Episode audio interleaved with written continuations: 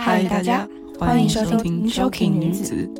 这是一个 podcast 节目，host 是三个大学刚毕业的女生。内容主轴是什么？还没有想到。你听听看，你觉得是什么就是什么。呃，就先不自我介绍了。如果哪天红了，我再考虑一下。哦，对，不要忘记去追踪我们的 Instagram 哦。Choking 底线 Pod 二零二零 C H O K I N G 底线 P O D 二零二零。好啊，节目开始，Enjoy。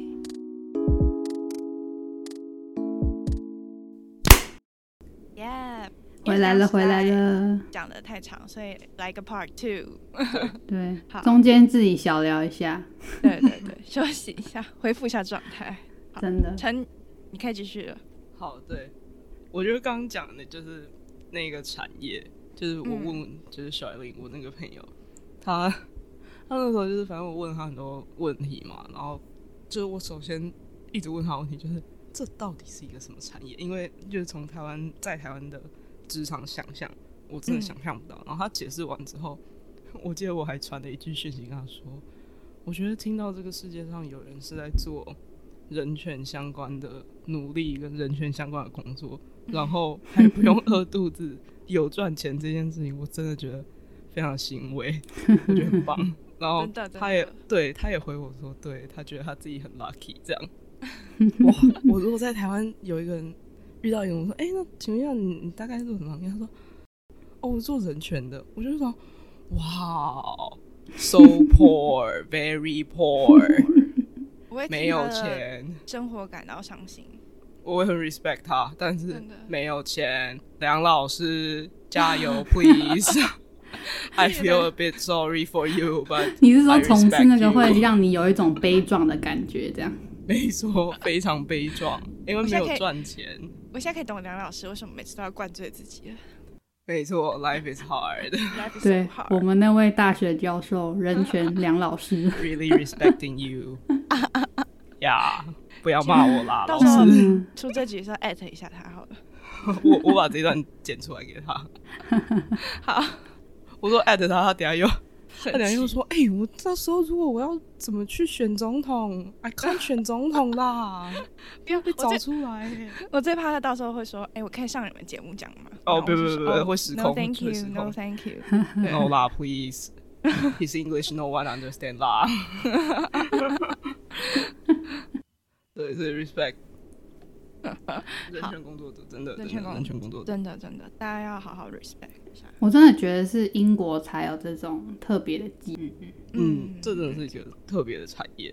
嗯，好，既然我们刚刚讲英国这个国家嘛，然后，嗯，我其实也有问我们，其实也算我们三个的朋友啦，嗯，就是他也是在英国工作，现在目前对，那我们讲一下他的背景好了，就是他是大学毕业以后就去英国读硕士嘛。然后来，like, 大家都知道的，就是英国硕士是一年的硕士，对。然后他读的是呃，他们、uh, 就是跟 digital marketing，对。突然间讲不出那个英文，因为他在写中文，不好意思，digital marketing，行销类，对，数位行销。目前现在的工作是那个 title 的名字是 CRM and Community Specialist，就可是，在英国好像跟台湾不一样，因为。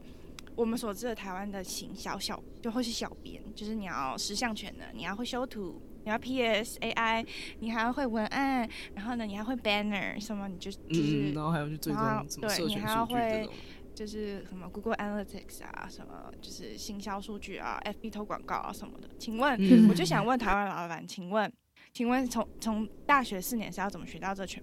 请问，我就想跟问你，对，真的要十项全能，对。然后他他说他做的部分是比较像是呃 email 行销的部分，对，嗯，就是可能在英国比较分门别类一点，对。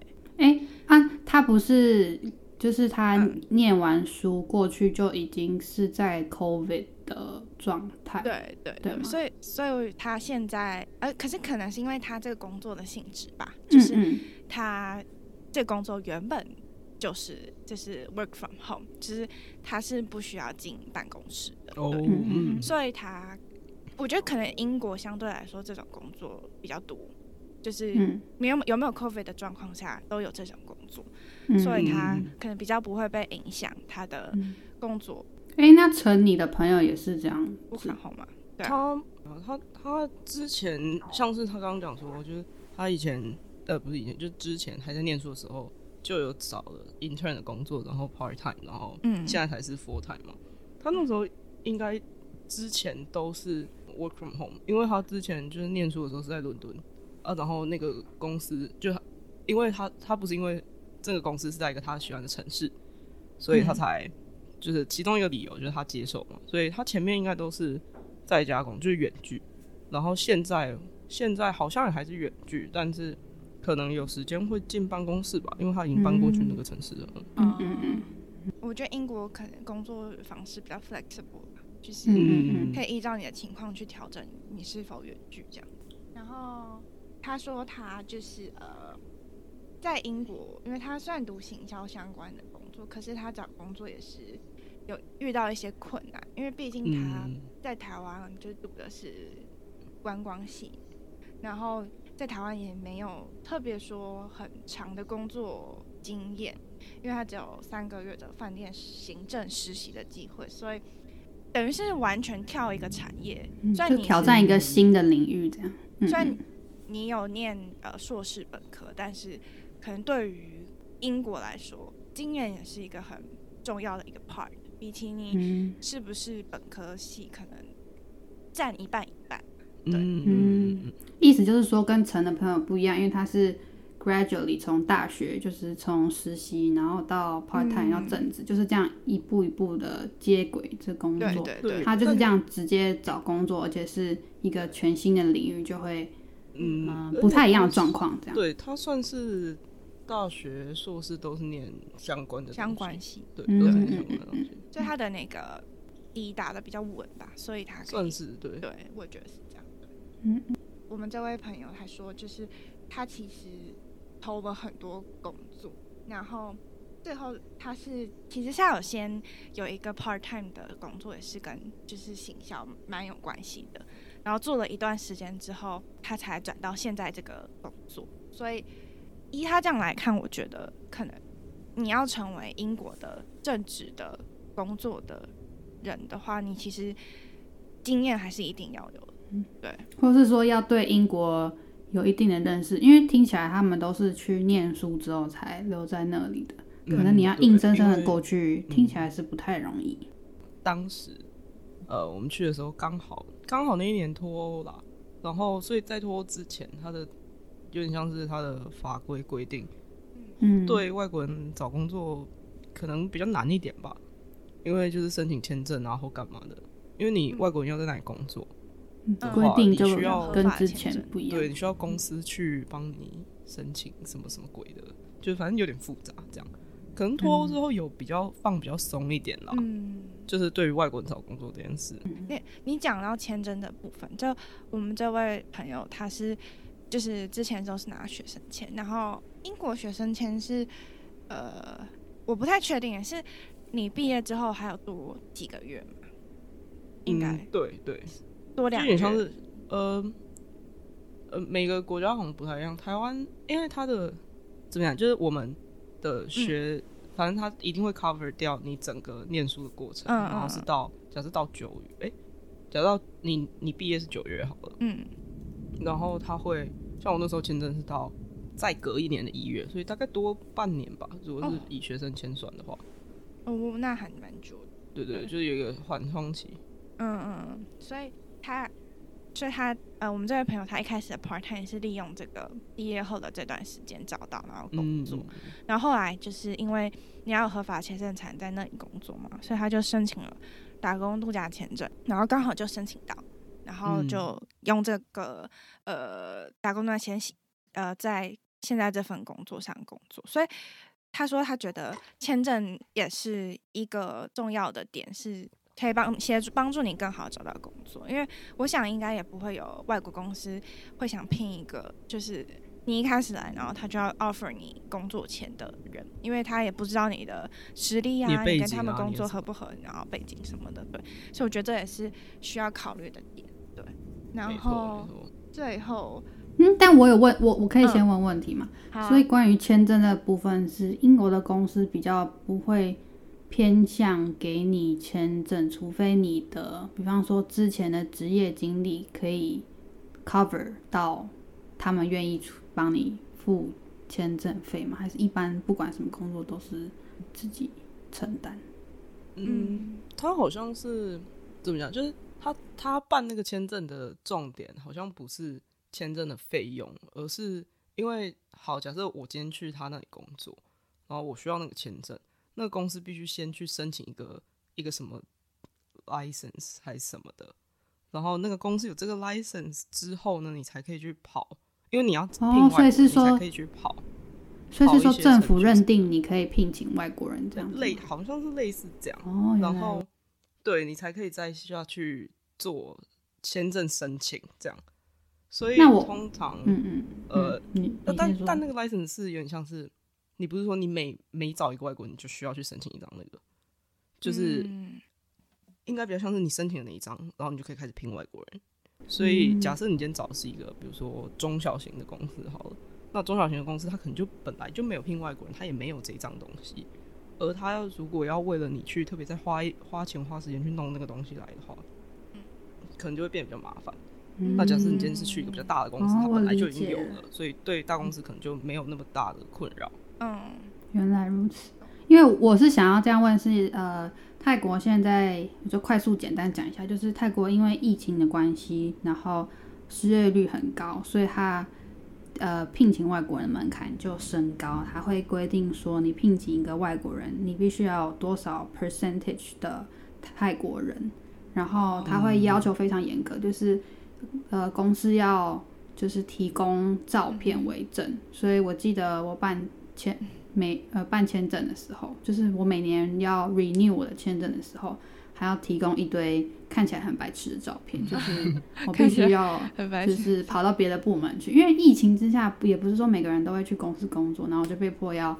就是去召集一堆人来公司，然后大家拍很不防疫的照片。就是 题外话，下次有机会再跟大家说明。对对对，反正就是门槛有提高。英国就是英国，好像保障本国人的呃工作机会的方式，嗯，是用薪资吧？嗯，就有点像是他好像有规定说，就是你聘呃，就是你聘请外国人薪水是多，一定要多少，然后聘。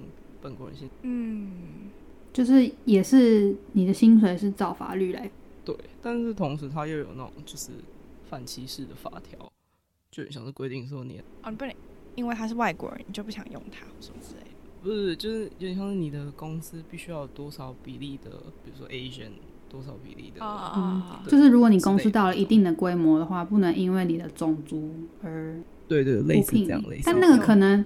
那个是指英国本国籍之内的种族吗？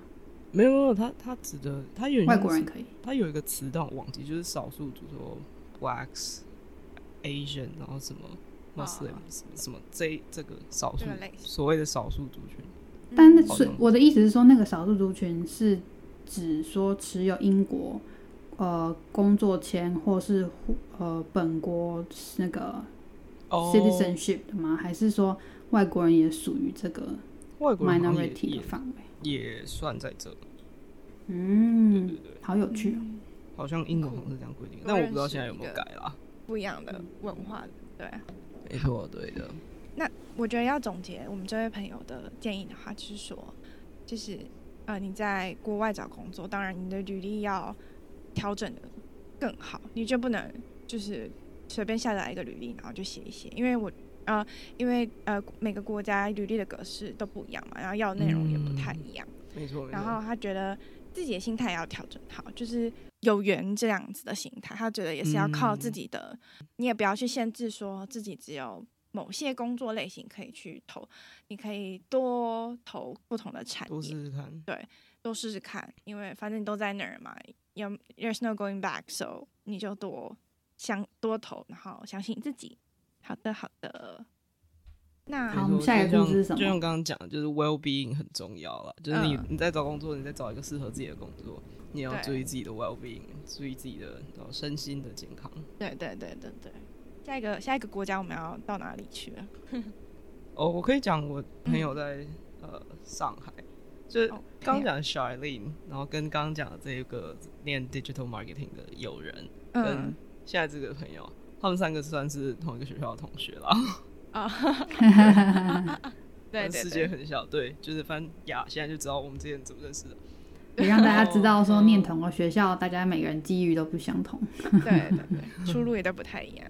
我我好，我先讲这个这个呢，阿杰好了，叫阿杰。阿杰，好，不是因为那时候我刚刚讲说啊，就是我问完他说，哎、欸，他现在工作怎么样？然后讲完之后，我就说啊，好，最后一题，你想要什么化名？然后还是你要我帮我我帮你取一个？然后他就说，呃，我现在想不到，你随便取一个好了。嗯、阿杰啦，哈。他之前是也是在英国念 digital marketing 的硕士，这样，嗯，然后念完之后呢，找到了他现在这份工作。他是在一个，呃，他现在人在上海，然后公司也在上海，然后这是一间会展公司，他在会展公司做 marketing，嗯，然后他们、嗯、呃公司的就是他们算是外商吧，然后他们公司是母公司在英国。然后他的工作内容其实就是管理社群啊，然后一些什么，比如说影片的内容啊，或是帮忙办活动，然后也会做一些设计这样。因为他以前大学是念设计的，嗯，然后他们办的展览都还蛮大型的。如果以台湾的场地来说，就有点像是世贸那种大小，哦，很大哎，嗯嗯。然后因为我问他在上海的职场文化，然后薪水要同事，然后他就说因为。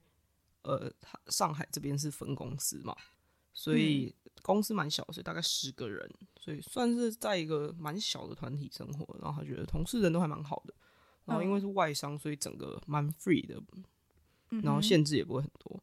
嗯，呃，工作比较是结果导向啦，就是不，我觉得，我觉得他可能就是我们说地点上海嘛，可能大家就有 typical 的刻板印象，就是中国大陆工作就是 Asian。culture，但是他好像很压迫对，很不一样，但他的好像不是。对对对。然后他还说，他觉得公司的有个很可爱的政策，就是员工生日那天可以放一天假。哦，好爽啊！这个很好，这个很好，这还不错，这个很好。然后至于薪水呢，他是没有跟我讲说他现在领多少薪水啦，因为然后他也没有在台湾工作过，嗯、所以他呃就是对没办法比没办法比较，但是他是说他现在领的薪水在上海是还。勉强过得下去了，OK 啦，这样。可是像上海那个生活费，对，就是生活费应该也就是蛮高的，嗯、所以 OK 啦，我觉得薪水过得下去就好了。对，然后因为他之前有在呃日本工作过，所以他觉得就是他有稍微跟日本的职场比较一下，就是他觉得在上海的节奏工作节奏其实蛮快的，就像刚刚伟霆讲的。就是我们想象的，就是可能因为在中国，他的节奏可能要更快，嗯、然后所以基本上就是要快很准，没有多余的时间去做什么精密的计划，这样。可是会不会？所以也是，嗯、然后因为效率算算算，因为他就他的意思就是说，在日本相对节奏没有那么快，就比较有多的时间去开会跟讨论。那那如果这样会不会很困难？如果比较起来，台湾、日本跟上海，就是节奏来说的话，谁是最快？我觉得听起来像是上海，上海吗？对，我觉得听起来像是上海。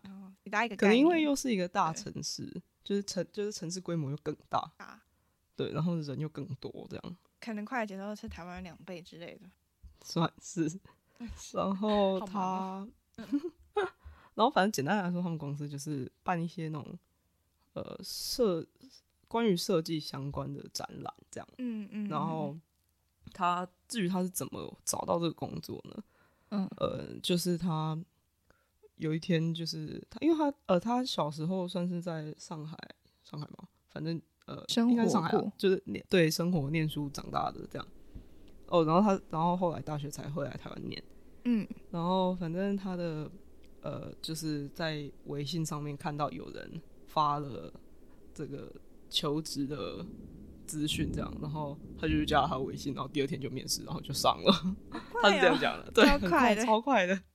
所以我觉得就缘分吧，对啊，真的，那个缘分来了就完全就是顺利，你就不需要思考什么，好快哦，真的好快。对，所以我觉得整体来说，他应该也是蛮喜欢他的工作，因为他的工作其实就有点像是把他大学念的东西跟他硕士念的东西两者做结合，结合对，嗯、然后忙碌的生活这样，然后呃，我有答应他一件事情，就是要帮他宣传他的展，嗯、好好，就是他说呢，他们的展就是 The Net，嗯，然后是明年的三月二十五到二十七，在上海的展览中心办，然后他们有一个 IG。有一个 IG 账号，我到时候贴在底下，叫好 The Net 底线 HDS，T H E N E T 底线 HDS，我会我会把它贴在底下。然后如果有兴趣，如果有人在上海或什么，可以看一下。我不知道我们听众有人在上海啦。我们竟然做到这个程度，开始会帮别人打广告，也配。没错，至少可以看 IG，都可以看 IG。那个 IG 这个问题、欸，哎，就是大陆不是有锁 IG 吗？嗯、那为什么他们可以？以这个是一种行销手法，不知道，不是，因为他们的母公司在英国哦，所以这样就可以、哦。不是啊，因为他哎、欸，怎么讲？就是他其实有蛮多 social media 的账号，但是他因为他那时候有说，比如说小红书啊，然后或是他也讲了一个我忘了，反正就就还蛮多的。对对对，那我们要去查一下。对 对，就还蛮多的。然后他就说，但是可能你的听众用 IG 比较多，那我给 IG 对对，大家都有 IG。好。然后，对，而且我我本人偏老，所以我没有用小红书，所以我没有办法帮他选。我也是，我也是最近才下载。题外话，小红书真的蛮好画的。好，那推荐大家去画一下。对，OK，Anyways，、okay, 对，如果有人在上海想要看看展，有兴趣可以去看一下那个 IG。我们不要限制上海，如果有人在中国工作的话，想去看一下，对对对，可以去看一下。对，好，或者是对 IG 有些对那个账号有兴趣，我有看，蛮蛮漂亮的。嗯，好，对，赞，对，这是大概是他的经验。嗯，好。好像也不错哎，就是感觉在那里工作也是，我觉得主要是真的是找到自己适合的，就适合很重要。这好，那而且也算是他熟悉的环境吧。我觉得很符合他的原因，是因为他给大学读的设计，然后、嗯、呃硕士读了 digital marketing，所以两个结合在一起，他找的工作方向就是非常吻吻合他整个学习过程，对。嗯，对，这个就算是学历，我觉得在大陆语言没有没有没有太大的隔阂，语言上隔阂比较小。对对，我觉得文化上隔阂也算没有那么大，小啦。对，而且再再加上嘛，他有在上海生活过一段时间，对对对对，更好适应。对对对，好，哎，我我宣传喽，哈，你应该有听到吧？我宣传听，他一定会要说他在 Part Two 里面叫他来听一下，Part One 听完整一。Part Two 听一下，对，对，我再传给他。好，那我们接下来就是分享一下新加坡好了，因为我也有一个朋友是在新加坡工作过，虽然他现在回台湾了，对，那也要给他一个匿名嘛，对，好都可以啊，或者那叫他叫他什么？叫他什么？凯，嗯呃，凯凯，其实她是女生哎，好，好，没有都可以啊，女生，女生凯凯，反正就在新加坡工作。那她之前是在。新加坡的免税，就机场的免税店工作，然后她是做美妆的部分，这样子，对，嗯嗯，然后她说，呃，新加坡那个机场的免税店就是很酷，是因为他们是，呃，就是公司虽然那个场地是新加坡的，但公司不是新加坡所以就是会有有点像公司文化比较偏，就是呃。没有那么新加坡这样子，对，嗯，嗯，然后他说，呃，他觉得啦，因为他是在台湾找到这份工作，然后再飞去新加坡，然后当初面试的时候是，呃，新加坡的 HR 飞来台湾面试，哇，所以就是很，他们蛮认真要找人这样子，对，嗯，所以就让我想起，就是很像招募空姐那种，就是好，就是。也是会有 HR 来台湾直接找人这样子，对。然后好酷哦。然后他说，呃，因为免税店，他们这个免税店的公司是很大的企业，所以大企业相对来说训练就很足够，然后也很有一定的规划。所以他觉得台湾大部分的公司比较像是，就你进去，然后好像没有一个 process 训练你，就是哦，好像。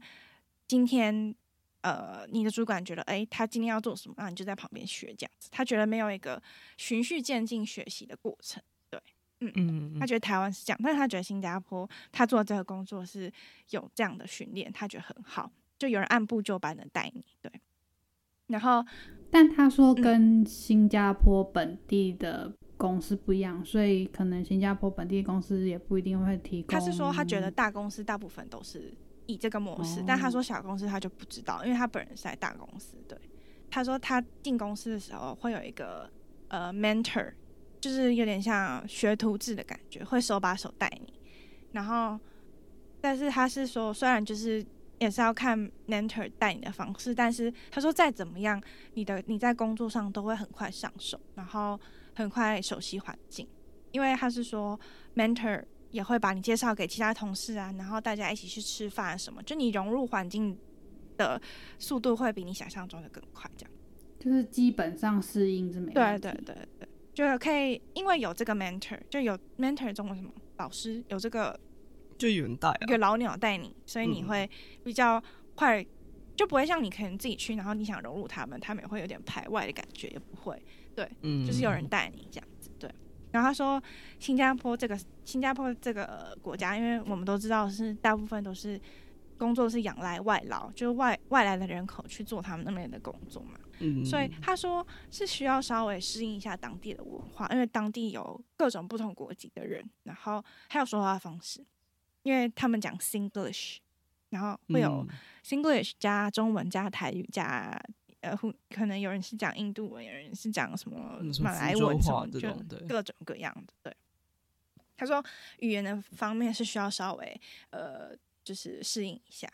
然后他说职场文化来说呢，他觉得跟台湾非常不一样，因为他有在台湾工作过嘛。他说他觉得遇到的主管跟上司就是或是同事之间都保持很好的关系跟距离，就你不会觉得说就是呃你会有人情压力，因为你跟某个人太亲近。他说会有亲近的时候，然后也会有就是有距离的时候，而且会还是会有保有专业感。公事公办，对对对，有点像这感觉，就是就是大家公事上就是公办，然后下下班之后也会一起去聚，然后也没有什么距离这样，但是公事上就是呃公事公办这样。嗯，我觉得这样蛮好的。嗯，了解，就是没有情，对，情乐，情乐可能稍微少了一点。对，然后，嗯，他说，他是说他觉得啦，就是台湾的很多老板都就是不会抓分寸，就是很多惯老板，然后不太会尊重员工。他是这么觉得，以他在新加坡跟台湾工作的关系，嗯、就是老板什么时候命。命你说哦，有什么工作要处理？就算你在家下班了，你感觉也是要回复他。但新加坡不一定要这样做，对，嗯、你可以不用，对。然后薪资的话，他是觉得说新加坡薪资高，但是生活消费也高。呃，主要的消费的话，他会觉得是房租会很高，因为你知道新新加坡有我听说新加坡房租大呃地小人多嘛，所以房租肯定就很高。对，他说他觉得大部分他的薪水都是在 cover 他的房租，所以才会觉得说好像消费很高。嗯、但日常开销你可以依照你自己去缩减去省，所以他觉得其实还是可以赚到一定的钱。然后了解了解，对。然后说举例来说呢，就是他在呃新加坡一个月薪水差不多四万多台币，四万五万这样子，蛮多的。其实 我觉得蛮多的。然后房租的话就是一万二。对，我觉得跟台湾也台北是差不多哎、欸，只是对我刚本来以为你要讲说哦，他的房租两万三万然，然后我那时候想说一万二哦，哎一万二跟台北市台北的房价房租差不多，对对对，但是他是有跟别人合租的状况下，还是一万哦，还是一万二哦，对，那这样偏高，稍稍微高一点。然后他说，对对对对，那一杯真奶大概就一百多块，就是这个价钱的 level、嗯、对。然后他就说新加坡。好处的地方是因为新加坡政府对于呃劳劳力就是员工就是老板怎么对员工管理是非常严格的，所以他是不太会有很烂的老板，就是就是很抠或者是就是不按照法律走的老板，对。然后他们也不太会违法，然后他觉得像台湾，其实老板都会走就是偷吃布啊，或是这里钻一个漏洞，那里钻一个漏洞。他说新加坡就不会发生这样的状况。嗯嗯嗯，可能就是像罚则也更高，所以也是跟公司规模有关。他没有，他说新加坡政府的规定，所以他说不管大公司小公司都是这样。对，所以他说他觉得政府规定很重要。然后他的总结就是呢，新加坡是一个很适合工作的地方，薪水高，生活机能好，但文化需要一点时间来适应，就是也不一定每个人都能接受那样的文化。对，然后呃，他是说就是新加坡的话，就是呃，就那里的人就是感觉上会因为很多元嘛，所以你要去。跟每个人做朋友，就是不同国家人就有不同国家的方式，对，嗯。然后他这边写说，他觉得好处就是台湾很方便，就因为有 Seven Eleven 啊，什么就是很多就是美食或什么，就是就在你家附近，就是方便率真的比较，就这样说嘛。我觉得中文好差，真的好差，就是比较方便，很便利，很便利，生活机能比较好。对，然后他是说。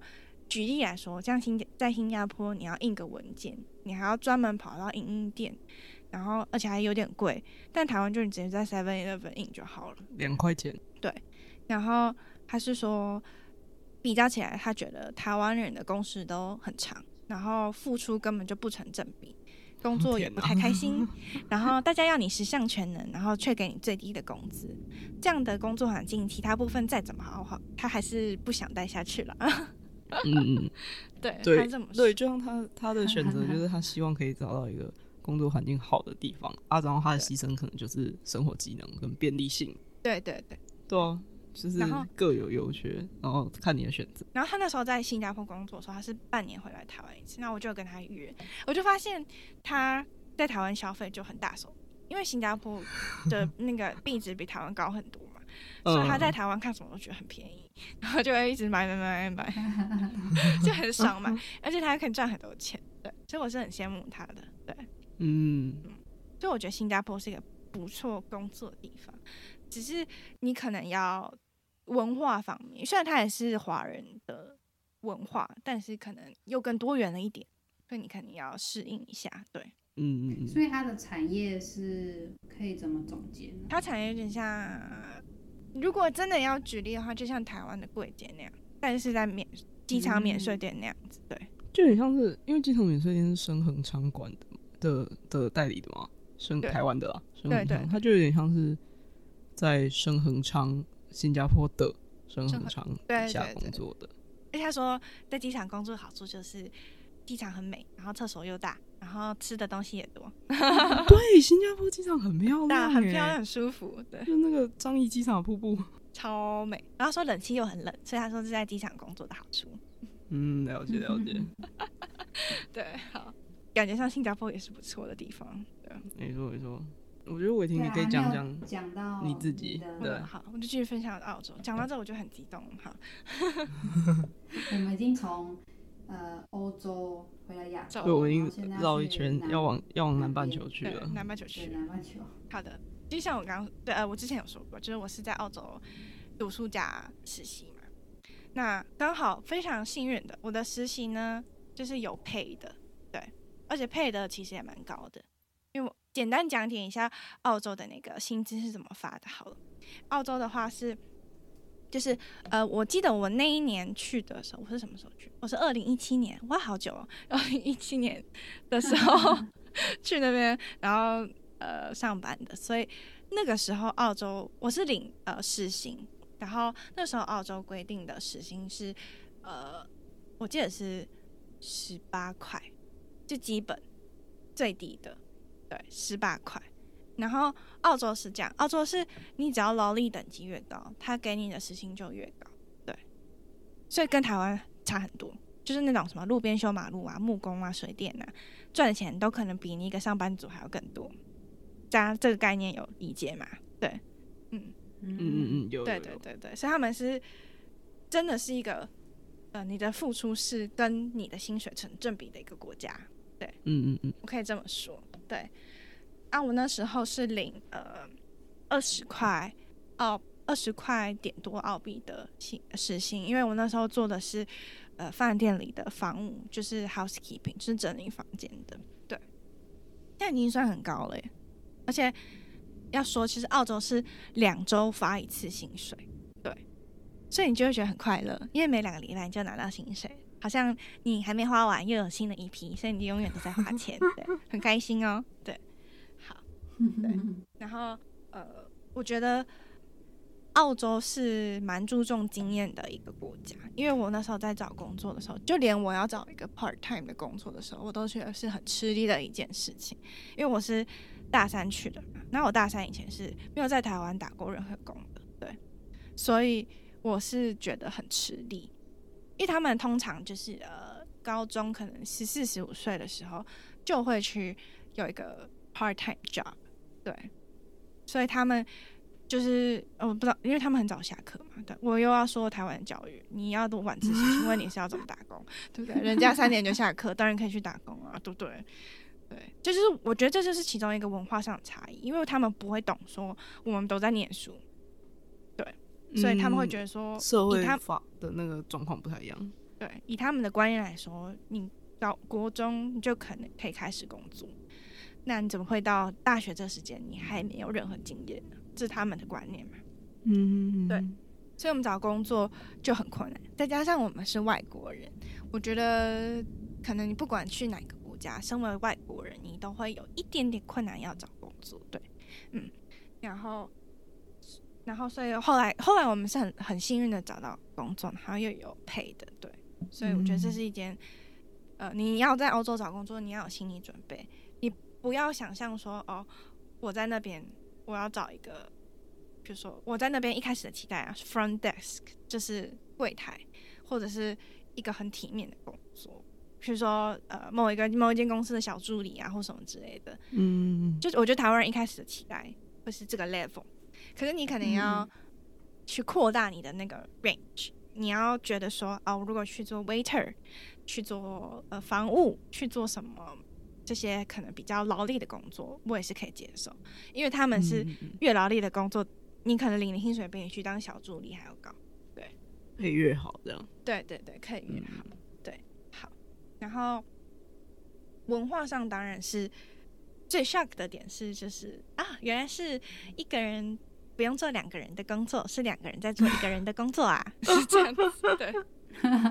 而且老而且主管会很 care 说你会不会太累，对，因为我在房屋工作嘛，然后我们是每天早上都会收到一个 list，然后你们就是两个人一组要去完成这个，那会有分就是。最紧 urgent 或者是呃还不用那么 urgent 的房间嘛，就会有那个先后顺序。那当你今天早上打扫房间，他们不会规定你说哦，我觉得台湾老板跟你讲，就是你打扫房间，比如说一间房间十五分钟内一定要解决好。他们没有这样，就是依照你的速度，你想你你需要多久就需要多，当然你不能太夸张，比如说一间。呃，十五分钟可以打扫好房间，你要一个小时，当然不能太夸张。但你有你的速度是没问题的，因为房间脏乱的程度也不是你能控制的啊，对不对？嗯，所以他们就会给你一定的时间。那今天你这个 list 没办法在时限内做完的话，他会调别的组来帮你。你看台湾老板就不太可能做到这个程度吧？你做不完你就会皮皮床，就说 “Oh my god，怎么办？做不完，老板会不会觉得我们不够认真或什么之类的？”嗯嗯嗯。所以我就觉得他们是一个很人性化的管理，然后他们会，我也不知道是我那边主管还是怎么样，他们会觉得说，既然大家都是同事，那就要互相帮忙。他们会尽量让大家都一样的时间下班。比如说今天大家工作量就这么多，那如果大家去补别人帮忙别人，那大家一样就可以三点下班，不会说有的主人特别要五点下班什么样，就是大家都可以。同一个时间下班，然后大家要做一样分量的工作。我觉得他们很注重分量，对，就是他们会安排很公平的分量这样子。然后主管真的人都很好，就是不会有那种上司跟下属的压力，但是在对的时间，他又有他的专业这样子。对，嗯嗯，嗯，你问可以问，是因为去澳洲就是当 PT 算是在台湾已经很普遍嘛？嗯、那就你自己的个案来说，你觉得什么歧视啊这种，或是排外很多吗？嗯、我觉得，应我觉得如果比起美国的话，相对上来比较少。但是我觉得还是有一定程度的排外。对，因为澳洲也是基本上大部分都是白人嘛。对对，基本上都是。我觉得如果你不是在大城市工作的话，你会接受到一定程度的排外。就是我举例啊，如果你不是在 Brisbane、Melbourne 或 Sydney，或是就是大城市工作的话，嗯、没有那么多华人的状况下，嗯、比较郊区的呃澳洲人是有排外的现象，但是没有很没有到很严重。嗯、而且我觉得可能跟我的工作有关系，因为我是做法务嘛，然后我们大部分的同事都是泰国人啊、菲律宾人啊，也有澳洲本地人，就是可是也有别的 Asian，所以就没有所谓排外的情况。对，嗯嗯嗯，就不会有那种感觉。然后我是觉得，对于生活来说呢，是非常的快乐的，因为我赚的我做了一个 part time，我也不是一到五上满八个小时，就是可能是早上。呃，八点然后上到三点，或是八点上到十二点这种，就是我也不是一到五上班哦，但是我每两个月领的薪水就是，呃，每两个每两周，我刚刚说两个月吗？每两周领的薪，每两周领的薪水，就是可以比一个台湾上班族还要高。我可以非常明确讲，嗯、就我每两周领的薪水一定有三万，那一个月就六万，对，所以我可以 cover 我的。